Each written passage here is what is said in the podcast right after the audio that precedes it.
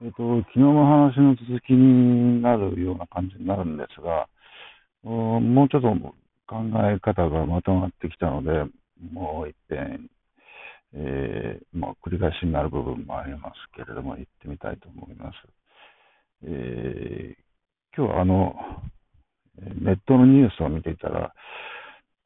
ポストコロナは、えー、日本型が主流になる、はてなみたいな、えーニュースの見出しがありまして、でそこを読んでみると、えー、お金を使わない正義っていうのが書いてありまして、まあ、結局、12年以降、まあ、アベノミクスといって、まあ、景気を刺激しようとして、まあ、政府は一生懸命やってきたけど、結局はずっとデフレだったわけですよね。そのデフレっていうのは何でというかっていうと、お金を使わないその、これいいなと思いまして、お金を使わない正義。で、まあ、資本主義っていうのはもともと、浪費することが美徳であるっていう世界で、まあ、それが終わったっていうことを、まあ、まだ終わってませんけれども、終わるということだと思うんですよね。っていうことは、何かって言ったらもう、これはもう革命ですよ。で、あの、昔、あの、そうですね、初めて、初めてじゃ2回目にニューヨーク行った時に、えー、ニューヨークで、まあ、えー、ガールフレンドの友達っていう人が、えー、とアパートに来て、ちょっと一緒に止めてくれっていうんで、話したんですけど、まあ、その時の僕の英語能力はもう、ほとほと、情けないもんだと思うんですが、ちょっと話が噛み合わなかった部分も多かったんですけれども、あの、まあ、僕はその人に、まあ、なんか多分ね、証券会社で働いてたと思うんだけど、まあ、そんな人がなんで その安アパートに泊まりに来るんだっていう話ですけども、えーまあ、それは置いといて、えー僕は、その、資本主義っていうのは、キャピタリズムは嫌いだよって言ったわけですよ。そうすると、その彼は、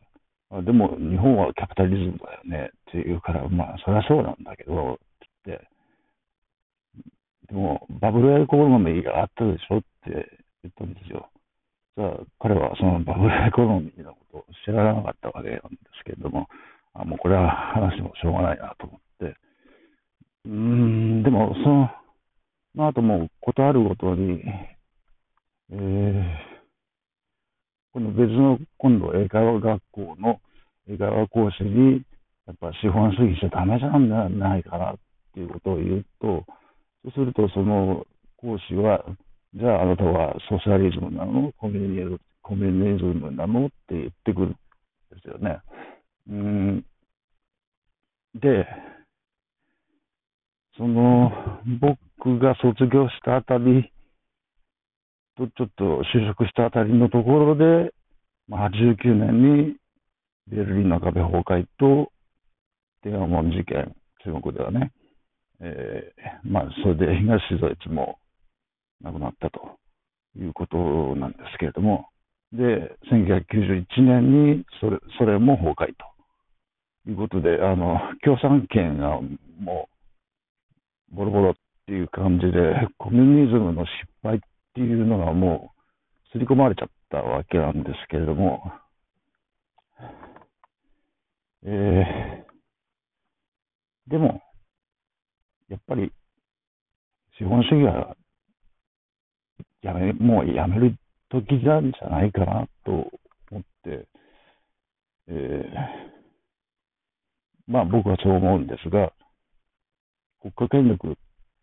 というか、自民党というか、安倍さんというか、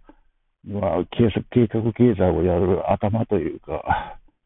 発想もないし、能力もないし、っていうのが、このコロナのことで露呈してしまったということもあるし、まあ、国民はバカじゃないんですよね。えー、だから、そうすると僕の目指す僕のっていうか、まあ、これからみんなを目指すべきは、民主主義であり、なおかつ資本主義ではない社会。だからみんなが政治に参加して、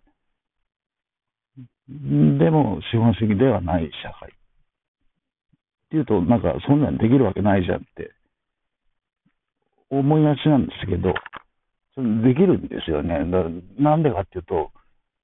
そのための、あの、テクノロジー、5G とか AI とか、そういうものを使えば、例えばもう全員せあの参加して、なんか法案を決めるみたいなことだってできるはずだと思うんですよ。そちょっと、そのテクノロジーのことでそんな詳しくないので、あんまり言えないですけれどもね、多分できると思うんですよね。そう今できなかったかってしても、そう遠くない将来できるようになると思うんですよ。えっ、ー、と、テクノロジーの進化っていうのは、あの、すぐ、あの、2年でコンピューターの性能が倍になるっていうことも聞いてますしね。えー、で、えー、それで、その、結局革命なんですよ。で、村上春樹さんの、確か国境の、国境の南太陽の西だったかな。かなんかで、たっぷり時間をかけて、その後ちょっと あの、よく覚えてたんですけど、優雅に暮らすことが最高の復讐なんだみたいなセリフがあったんですけれども、そこに印象に残ったんですけれども、まあ、まあ僕がやってきたことも、そうですね、まあ結婚前はかなり厳しかったですけど、結婚した後はね、もうたっぷり時間をかけて、十何年か、十三年ですか、えー、まあ、優雅ではないですけどもね、あの、極貧ですから、でも、まあ、そう、馬車、馬車馬のように働かなくても済んだっていう意味では、やっぱり優雅に暮らしてきたなという感じがするんですよね。お金はかけないけれども優雅。っていう、うん、そういう。これから目指すべきはそういう社会じゃないかなというのが、昨日のちょっとよくわからないような説明の、ちょっと今日の方がまとまってると思うんですが、そういうことです。